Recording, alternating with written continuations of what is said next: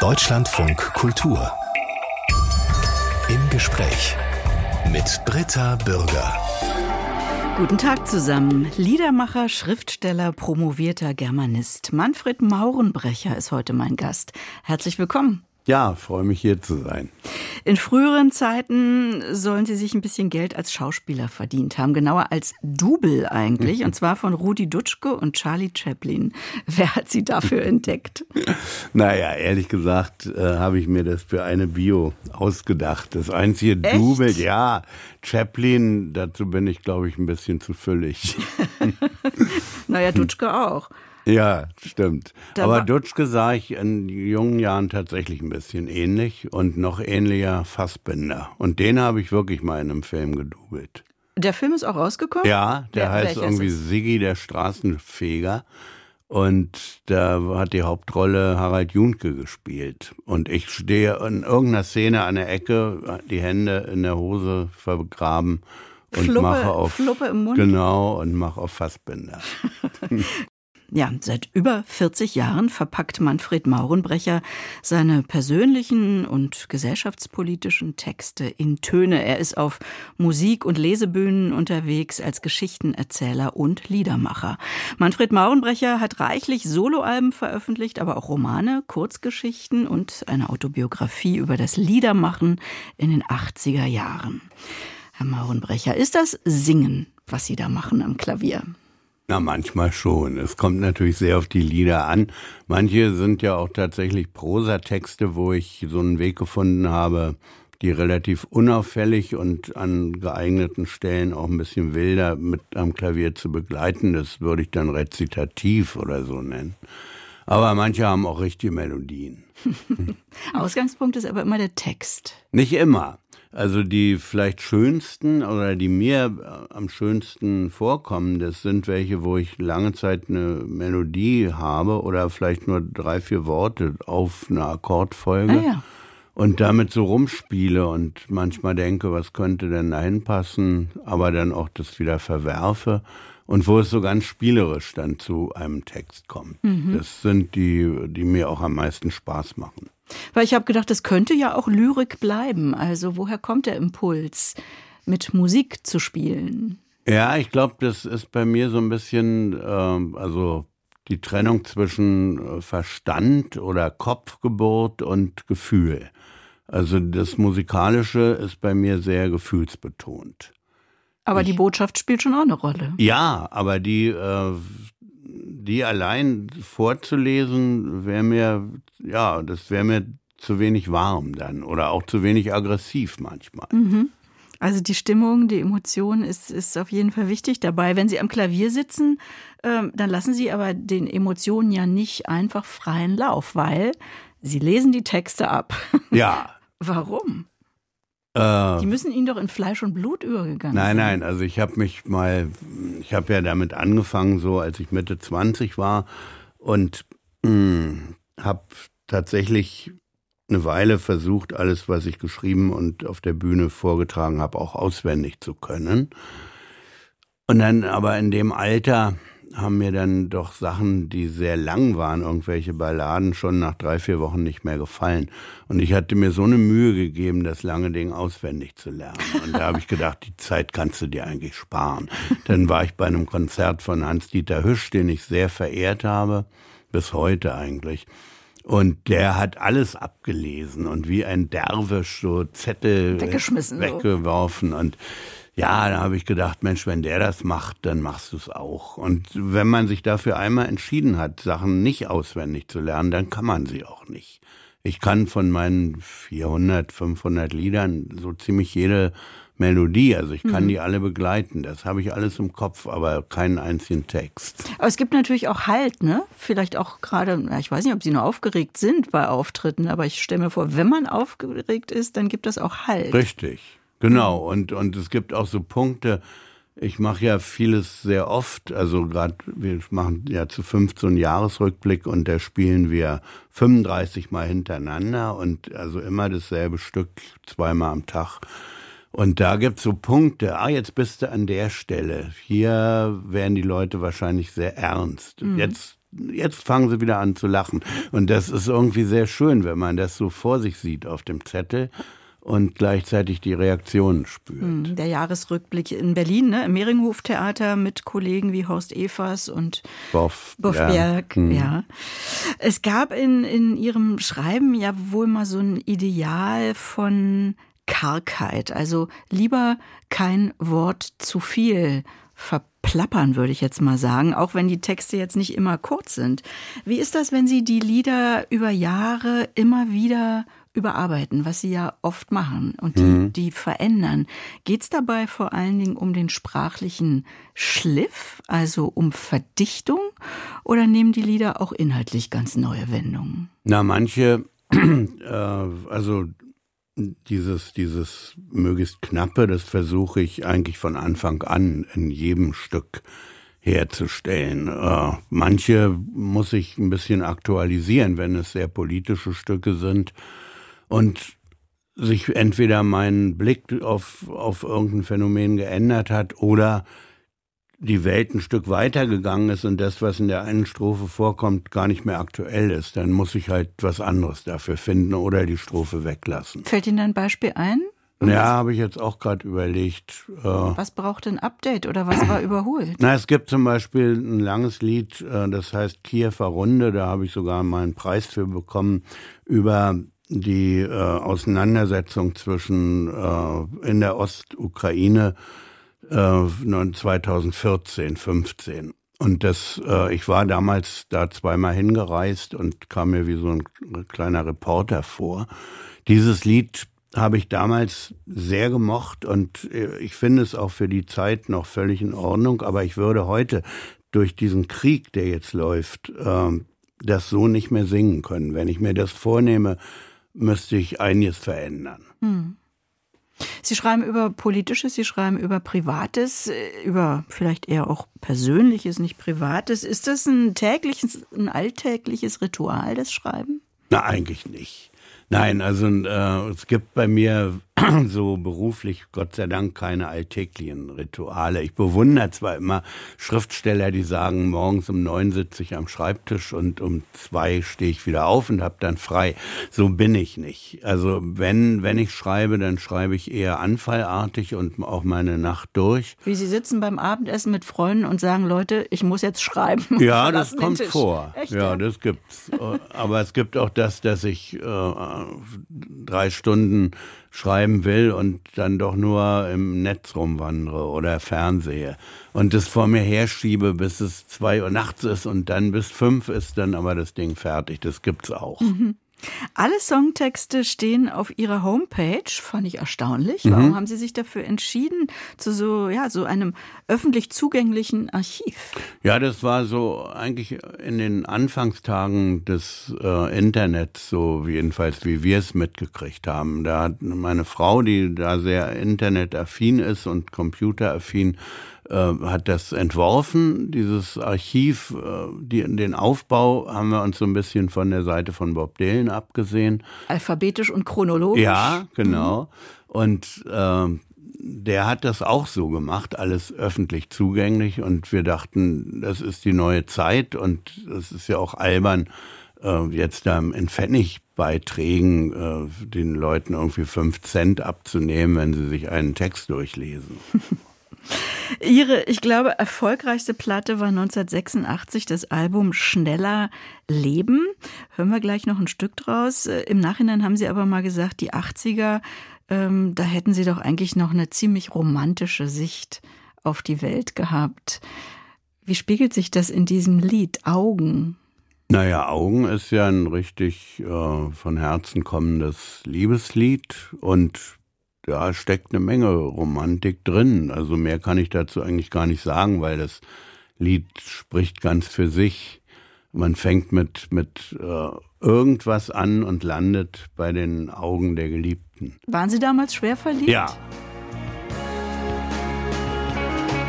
Es gibt Augen nur so im Vorbeigehen, die sind wie eine Ladung Licht. Es gibt Augen, die siehst du jeden Tag nur ihre Farbe kennst du nicht. Zwischen so viel fremden Blicken wär ich gern unsichtbar manchmal. Doch dann sehen mich zwei Augen, die sind wie ein Brunnen. Und ich fall und fall und fall.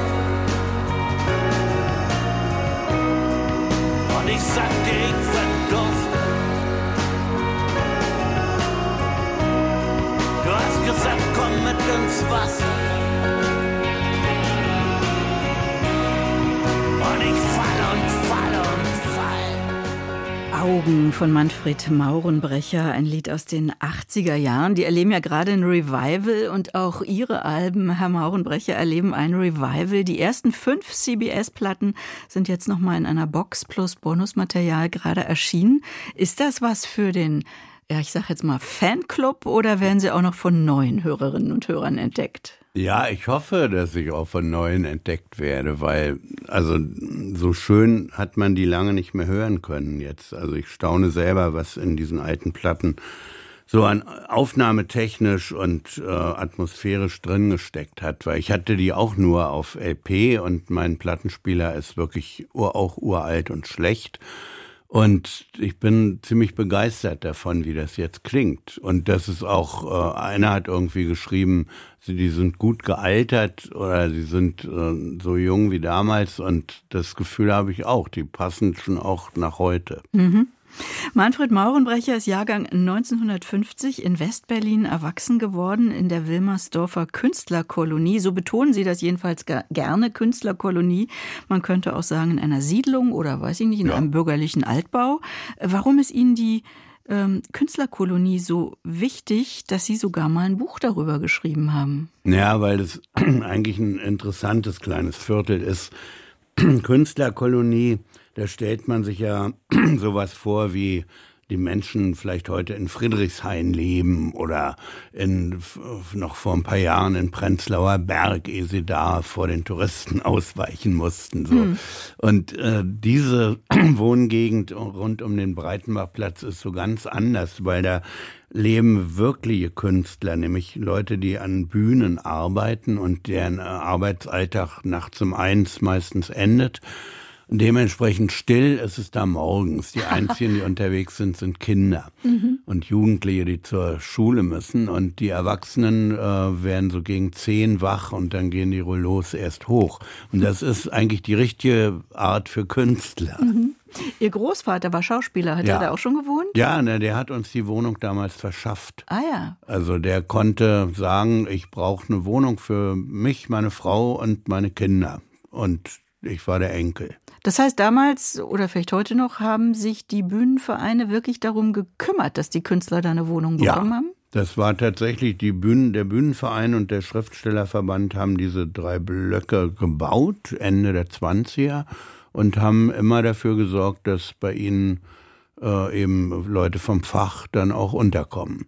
Und Was? es war eine sehr linke Gegend, äh, Ende der 20er, also es gab da richtige Art Straßenschlachten zwischen diesen linken Künstlern und Bühnentätigen und äh, Leuten aus einem anderen Wohnblock gegenüber in Steglitz.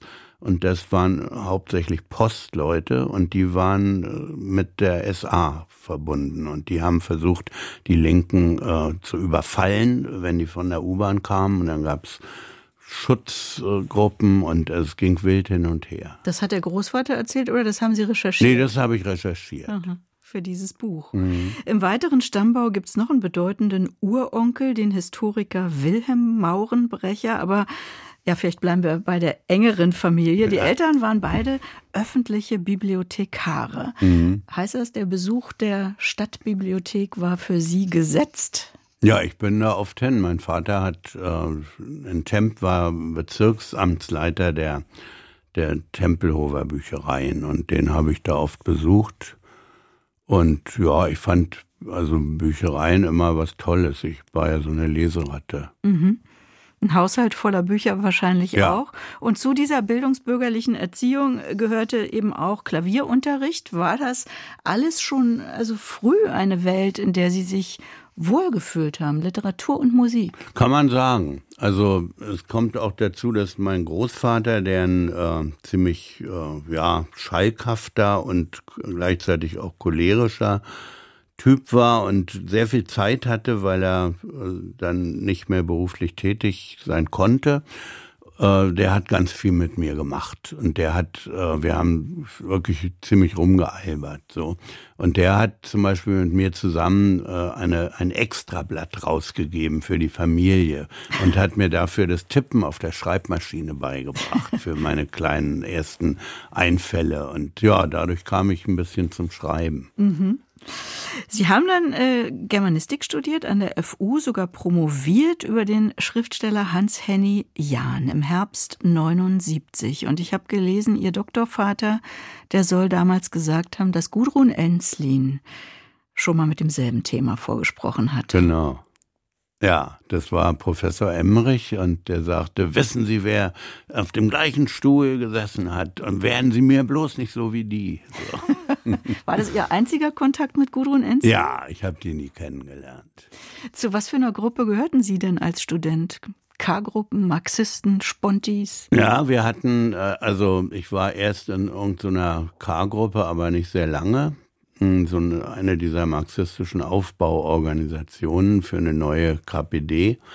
Und dann habe ich aber mit ein paar Freunden zusammen, wir haben so eine Gruppe gebildet, die nannte sich ASMO, Antisektiererische Massenorganisation. Und wir waren 25 Leute und haben dann Schilder gemalt und sind damit immer auf die Demos gegangen. Und viele haben gefragt, wo, wo trifft man euch? Was seid ihr? Und Was wollten Sie? Ach, das war dann mehr irgendwie Satire eigentlich. Mhm. Sie hätten im Wissenschaftsbetrieb Fuß fassen können, äh, spielten aber parallel schon in einer Band. Trotz und Träume hieß die. Wie kam das zu der Entscheidung, tatsächlich ein Leben als freier Autor und Musiker führen zu wollen? Also ich glaube, das war wirklich eine Kette von Zufällen. Weil auch als ich bei Trotz und Träume mit dabei war, habe ich ja noch damit geliebäugelt, irgendwas nach dem Ende des Studiums zu machen, was, was mit dem Studium zu tun hat. Also ich hatte mich beworben äh, an der Staatsbibliothek für so eine sehr gut bezahlte Ausbildungsstelle. Als und, Archivar oder was? Ja, genau. Mhm. Das, und Archivieren liegt mir auch. Also das ist ein Zug, mhm. den ich auch habe. Mhm. Also den habe ich vielleicht geerbt von, von meinen Eltern. Na, jedenfalls hatte ich mich da beworben und und komischerweise, mich hatte bei einem äh, Auftritt in so einer Pizzeria der Schlagzeuger von Spliff, Herwig Mitteregger, gehört und der sagte, vielleicht machen wir mal eine Platte zusammen. Und der rief einen Abend ehe ich zu diesem Bewerbungsgespräch gehen würde, an und sagte, wir könnten nächste Woche mit Aufnahmen anfangen. Ich habe jetzt Zeit und, und die CBS würde auch was zahlen dafür. Mhm. Also und dann bin ich zu diesem Gespräch gegangen und äh, das war so ganz förmlich und ein, ich habe dann Antworten auf Fragen gegeben und ein, einer der Prüfer hat mich korrigiert in meinem sprachlichen Ausdruck, das sei nicht ganz korrekt, wie ich das formuliert hätte. Und da habe ich so einen Anfall gekriegt und habe gesagt, ach wissen Sie was, geben Sie den Platz jemand anderem, ich nehme jetzt erstmal eine Platte auf und bin da rausgegangen. Ah, ja. Und habe aber für, für mich gedacht, das kannst du ja alles in ein Jahr später, bewirbst dich halt hm. nochmal. Aber das war praktisch die Lebensentscheidung, die ich die so nebenbei lief. Wie haben die Bibliothekarseltern darauf reagiert? Unterschiedlich. Meine Mutter ein bisschen ängstlich und mein Vater, der ja aus einem künstlerischen Haushalt kam, so wie, naja, wenn du das meinst, dann machst du das.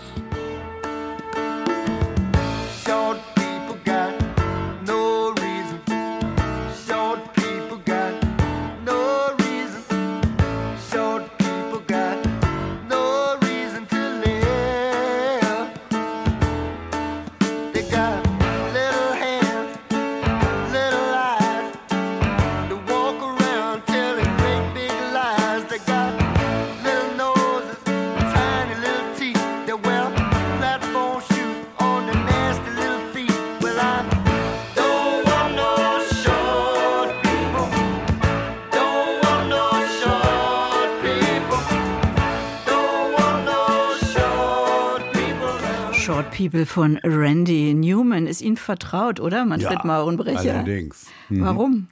Na, Randy Newman war, den habe ich ja nie kennengelernt, aber der war eine Art Lehrmeister für mich. Also der hat mich praktisch aus der Pathetikfalle gerettet. Weil so als junger, politisch stark links engagierter Mensch, der dann auch noch Lieder schreibt, ist man natürlich sehr schnell bei diesen äh, gefühlvoll anklagenden und äh, Leute macht es doch besser Liedern die ich eigentlich immer fragwürdig fand, aber wo ich auch nicht wusste, wie macht man es denn anders. Mhm. Und Randy Newman hat mir äh, beigebracht, äh, Lieder zu schreiben, wo, wo man sich die Maske des Gegners aufsetzt. Also mhm. wie das später habe ich gelernt, dass das auch Brecht oft gemacht hat. Aber in Deutschland hat das keine richtigen Wurzeln geschlagen. Die meisten äh, geben ihre Meinung kund und freuen sich, wenn möglichst viele dabei mitsingen. Mhm. Aber Newman äh, äh spielt auch in Konzerten, wenn die Leute anfangen mitzuklatschen, einen Gegentakt so. Also der kann das nicht haben. Und das gefällt mir. Das äh, hat mir vieles beigebracht. Sie haben ja selber auch mal ein Randy Newman-Programm gemacht. Äh, haben Sie da seine Songs nachgesungen oder deutsch äh, neu getextet? Also ich habe die übersetzt und äh, versucht schon relativ äh, am, am Text zu bleiben, also so wörtlich wie möglich. Und wir waren ja bei dem Programm zu dritt. Richard Wester, äh, Saxophonist, großartiger Instrumentalist überhaupt, der spielt alle Blasinstrumente. Äh, und George Nussbaumer, ein österreichischer Sänger, blind mit einer ganz tiefen Stimme, so wie Ray Charles etwa. Und der hat die Lieder im Original gesungen. Ich habe meine Übersetzungen eingestreut und so von der Stimme her ähnlich wie Newman, so ein bisschen listiger und leiser. Mhm. Und Richard hat äh, Melodien drumherum mhm. gespielt. Also so war das aufgebaut. Sie haben ein autobiografisches Buch über das Liedermachen in den 80ern geschrieben. Der Rest ist Mut, heißt das. Und da bekommt man nochmal so die gesamte Szene vor Augen geführt, in der Sie sich bewegt haben. Ich fasse das mal für die Hörerinnen und Hörer zusammen. Also der Name fiel schon, Ihr Förderer Herwig Mittenegger, Jim Rakete und Ulla Meinecke, die gesamte Szene der neuen deutschen Welle, Freundschaften und Bekanntschaften von Udo Lindenberg bis Heinz Rudolf Kunze. Dann gab es diese ersten Plattenverträge bei CBS, später auch kleinere Labels. Und den Unterschied aber zu den meisten jetzt der hier genannten, den machte wohl, dass ihnen eben, ja, man kann schon sagen, der große Hit einfach fehlte. Aber mhm. so wie Sie im Rückblick darüber schreiben, bekommt man den Eindruck, dass das für Sie eigentlich gar nicht schlimm war. Vielleicht sogar, habe ich gedacht, geradezu entlastend. Ja, das weiß man natürlich erst nachher. Das würde ich jetzt auch so sagen. Aber also gerade in der Zeit, wo dieses Lied Augen entstand und so, also so seit 1984, 85 bis drei Jahre lang hat mich das schon belastet. Weil alle um mich rum mit irgendwas landeten und äh, ich habe es ja auch probiert mit diesem, äh, jedes Ding hat seine Halbwertzeit. In Berlin hat es auch funktioniert, aber außerhalb der Stadt gar nicht und hm, irgendwie war das nicht so einfach. Aber dann irgendwann dachte ich wirklich, du hast genug Aufträge, du kannst von deinen Erfindungen leben. Was willst du eigentlich mehr? Ist auch gut so. Na klar. Irgendwann haben sie es geschafft, es ist natürlich auch wichtig, in die Rotation der Radioprogramme zu kommen. Und sie hatten es geschafft bei RIAS und SFB ja.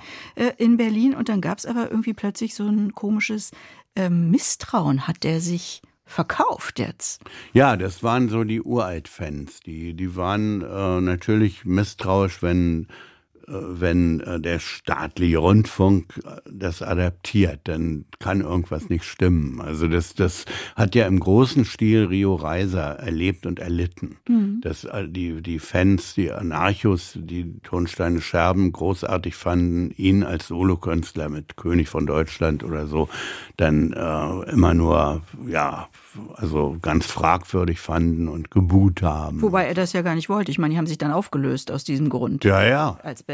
Ne? Genau. Hm. Ja. Wie war denn Westberlin, haben wir jetzt schon ein paar Mal genannt, wie war denn Ihr Bezug zur anderen Seite der Mauer?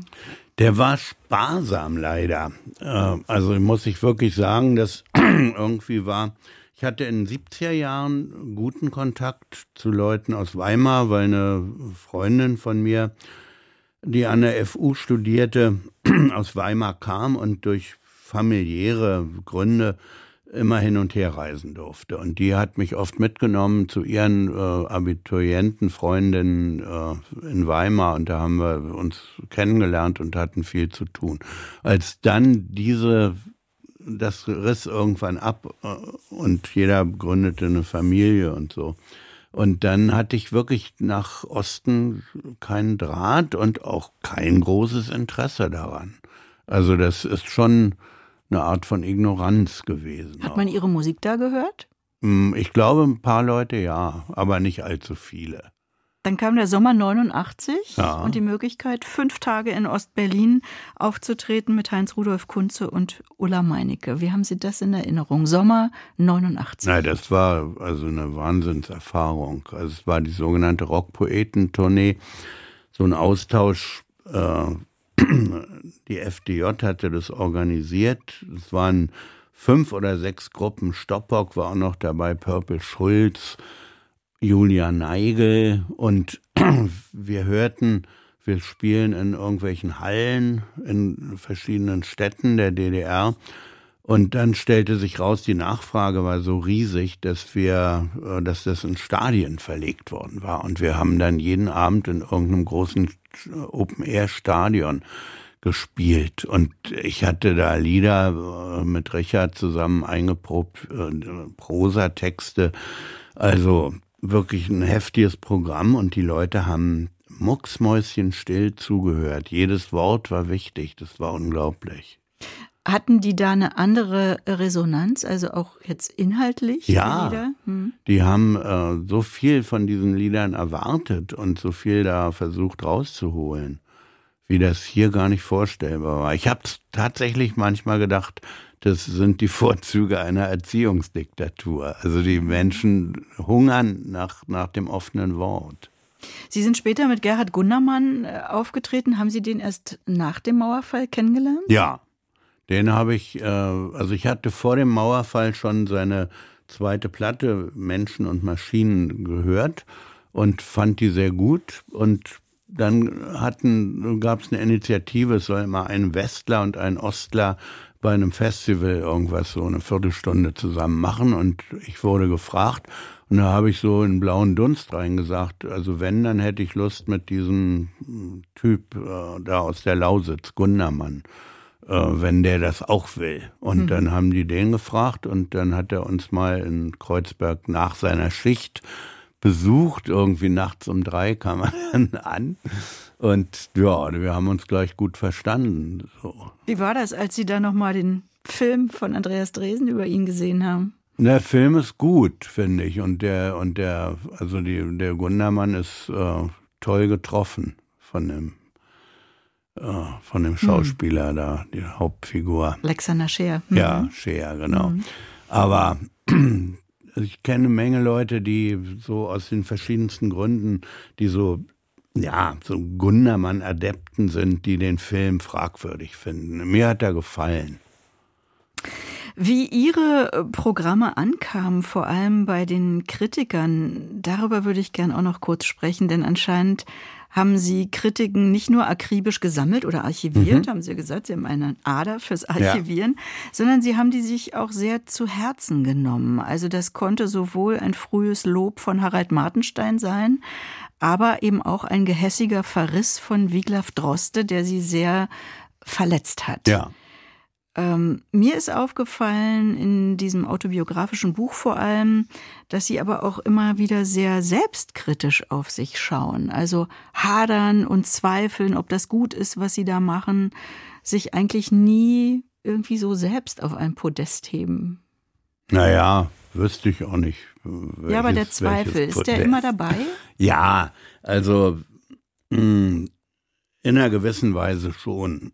Ich bin nie so ganz zufrieden mit dem, was fertig geworden ist, aber auch nie ganz unzufrieden. Also es ist, ich denke auch, wenn ich ganz zufrieden wäre, würde ich in Faulheit verfallen. Und das kann ja eine Weile schön sein, aber nicht auf Dauer. Hm.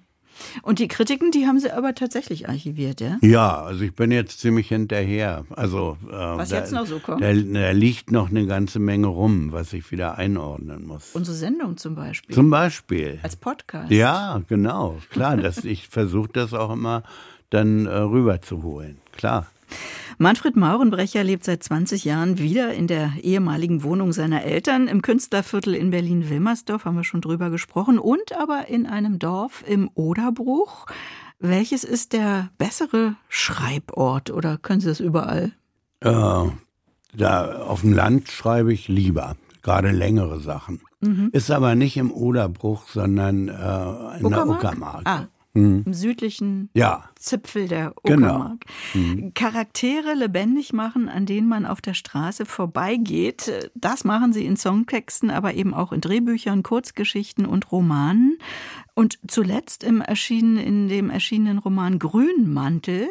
Und da haben sie eben Beobachtungen und Erlebnisse aus diesem Brandenburger, uckermärkischen Leben einfließen lassen. Ja. Das Ganze spielt in einem fiktiven Brandenburger Dorf. Da tummeln sich ziemlich viele schräge Typen. Haben sich da Leute wiedererkannt oder haben sie das vermieden? Ich glaube, ein paar haben sich bestimmt wiedererkannt. Ich habe ja in dem Dorf, wo wir da wohnen, auch eine Lesung gemacht und da gab es auch viel, an manchen Stellen viel äh, Lachen und so. Ich hatte große Angst. Ich habe sogar gedacht, ich muss dann wahrscheinlich den, den Ort verlassen und mich da wegschleichen. Aber äh, das ist alles toll gegangen. Die haben das so nett aufgenommen. Also die ist ja die Frage, wer gelacht hat, ob die über andere gelacht haben oder über sich selbst. Ja, kann ich auch nicht beurteilen, aber es war wirklich also von großer äh, ja, irgendwie, es hat vielen gefallen und es war von großer Toleranz geprägt. Also das Gegenteil von engem dörflichem Verhalten, was ich da erlebt habe. Aber wie schreibt man denn über Menschen, ohne auf sie herabzuschauen und gleichzeitig sie als Typ, vielleicht auch als etwas schrägen Typ zu charakterisieren? Naja, ich denke mir schon die Leute aus. Ich nehme äh, von aus Beobachtungen äh, nehme ich Teile und mische die dann. Äh, und die Figuren, die, die, die ich da finde, sind wirklich, kommen mir realistisch vor, sind aber Erfindungen. Also ich würde nie jemand eins zu eins darstellen wollen, höchstens in einer, in einer wirklichen Reportage, in der Dokumentation. Aber in einem Roman hat das nichts zu suchen. Ein Teil von jeder Figur ist auch ich. Hm. Also ich komme in jedem ein bisschen vor. Was für Texte haben Sie denn momentan so parallel in Arbeit? Äh, gar nicht so viel. Also ich bin ja jetzt gerade in den Endzügen der nächsten CD. Die wird dann heißen Menschen machen Fehler. Und ja, äh, also ich habe ein Buch vor, was sich mit meiner Kindheit und den Freundschaften meiner Eltern in den 50er, 60er Jahren äh, beschäftigt, aus Briefen und ein Gemisch aus Briefen, Erinnerungen und Erfindungen, jedenfalls über die 60er und 50er in West-Berlin. Was ist interessant an den Freundschaften Ihrer Eltern? Naja, das waren alles Leute, die den Krieg erlebt hatten, die dann diesen äh, westlichen Aufbau mitgekriegt haben, die in einer gewissen Weise antikommunistisch drauf waren, den Faschismus nicht so richtig hinter sich lassen konnten aber sich sehr modern vorkamen, das Wirtschaftswunder erlebt haben und, und so eine Art neues Ego aufgebaut haben. Und das finde ich ein interessantes Thema. Also das ist praktisch die, die Betonbasis von dem, was, worauf wir heute leben. Mhm. Sie sagen, aus Briefen haben Sie das gezogen. Ihre Eltern haben sich mit Freunden Briefe ja, geschrieben? Ganz das kenne ich gar nicht. Ja, ja, damals gab es ja, also wir waren noch eine der ersten, die Telefon hatten. Aber in den 50ern hatte kaum jemand Telefon in Westberlin. Und diese Briefe haben Sie auch alle archiviert? Äh, nicht ich. Die haben meine Eltern archiviert und ich äh, habe es nicht über mich gebracht, die wegzuschmeißen. Und jetzt werde ich sie benutzen. Spannend. Sie haben ja auch äh, Songtexte nicht nur für sich selbst geschrieben, sondern für viele andere Künstlerinnen und Künstler, Veronika Fischer, Hermann van Veen, Ulla Meinecke, Spliff, Katja Epstein. Wie ist das? Machen die Vorgaben oder sind Sie da ganz frei? Nee, nee, da ist man gar nicht so frei. Ich mache das auch nicht mehr so viel jetzt oder eigentlich fast gar nicht. Also eigentlich am liebsten habe ich das dann so, wenn jemand mir eine Musik schickt und auch schon la la la oder irgendwas drauf singt. Ach, das und, machen die? Ja, ich finde das schön, mhm. weil dann habe hab ich den Stimmklang im Ohr und dann kann ich mir dazu eine rhythmisch passende Geschichte ausdenken. Die Musik ist ja meistens dann in dem Fall von anderen gemacht, von äh, pop-orientierten Komponisten oder so. Und also wenn ich, wenn ich den Stimmklang mitbekomme und nicht nur irgendwie eine Synthesizer-Melodie, dann äh, ist das die halbe Miete für für den Text, der mir dann einfällt. Für wen hat Ihnen das am meisten Spaß gemacht? Eigentlich für Veronika Fischer. Das war auch die längste Zusammenarbeit und oft zu zweit mit Gerolf Panach, mhm. dem äh, ehemaligen Texter für Renft. Und wir haben wirklich sehr angenehm zusammengearbeitet und uns so, so rumgesponnen und na, da könnte das passieren und jenes. Also es war so ein sehr, ja, brüderliches Arbeiten. Haben Sie nicht mit ihr auch mal ein Buch gemacht? Ja, Veronika hat ihre Biografie äh, geschrieben und ich habe das praktisch so ein bisschen in Form gebracht. Genau. ja. Gibt es jemanden, für den Sie noch mal richtig gerne einen Song schreiben würden? Äh, Gibt es einige, klar. Raus damit. Naja, äh, also ach, gibt so viele, für die ich, also wenn, wenn das Angebot da ist, würde ich das machen. Ich würde gerne für Ulla nochmal einen neuen, äh, jetzt im Alter einen Song schreiben. Wir haben uns lange nicht mehr gesehen und äh, irgendwie ist viel Zeit vergangen und dass man das nochmal in einem Lied festhält, das fände ich sehr schön. Ulla Meinecke war auch ja. bei uns in der Sendung. Vielleicht hört sie ja zu. Ja, vielleicht, genau. Es gibt ein neues Programm von Manfred Maurenbrecher, mit dem er in diesem Frühjahr unterwegs sein wird. Sie haben schon gesagt, es wird auch eine CD dazu geben. Menschen machen Fehler heißt das. Was ist denn das für ein Programm? Äh, neue Lieder, paar Zwischentexte. Äh, werden sich, also ich wollte endlich mal einen Titel haben, wo mir keiner widersprechen kann. Menschen machen Fehler und die Fehler sind das, was, äh, was uns weiterbringt, glaube mhm. ich. Also es geht da wirklich darum, wie, wie, wie wird der Weg weiter sein und ein paar Rückerinnerungen an Dinge, die wegfallen, wie die Litfaßsäule zum Beispiel. Mhm, jetzt die Telefonzellen. Ja, genau, das ist das nächste. Da gibt es aber noch kein Lied zu. Welcher Fehler hat Sie weitergebracht?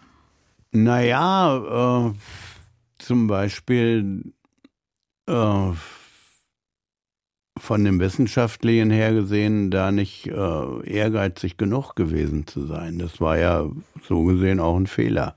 Mhm. Also einfach meiner, meiner Neigung nachzugeben. Mhm. Macht Ihnen das Tourleben mit Anfang 70 eigentlich noch Spaß? Nee, nicht so richtig. Also mir macht jeden, jeder Abend Spaß, wo ich dann äh, da gelandet bin, wo ich hin soll und spiele. Das finde ich nach wie vor ein großes Geschenk, dass das überhaupt geht. Mit dem Publikum ich, zu sein. Ja, dass ich gesund genug dafür bin und äh, das kann ich genießen. Das Rumfahren, was ich früher mal sehr romantisch fand, das finde ich äh, also immer nervender. Suchen sich die Hotels selber aus? Äh, nee, meistens der Veranstalter. Aber das, da habe ich nicht viel Grund, mich zu beklagen. Gott sei Dank. Neue Tour mit Manfred Maurenbrecher in diesem Frühling. Menschen machen Fehler. So heißt dann auch die CD, die dazu erscheint. Ich wünsche Ihnen viel Spaß bei dieser Tour und danke sehr fürs Erzählen heute aus Ihrem Leben. Ja, hat mich sehr gefreut. Hm? Danke. Deutschlandfunk Kultur. Gespräch. Überall, wo es Podcasts gibt. Und in der DLF Audiothek.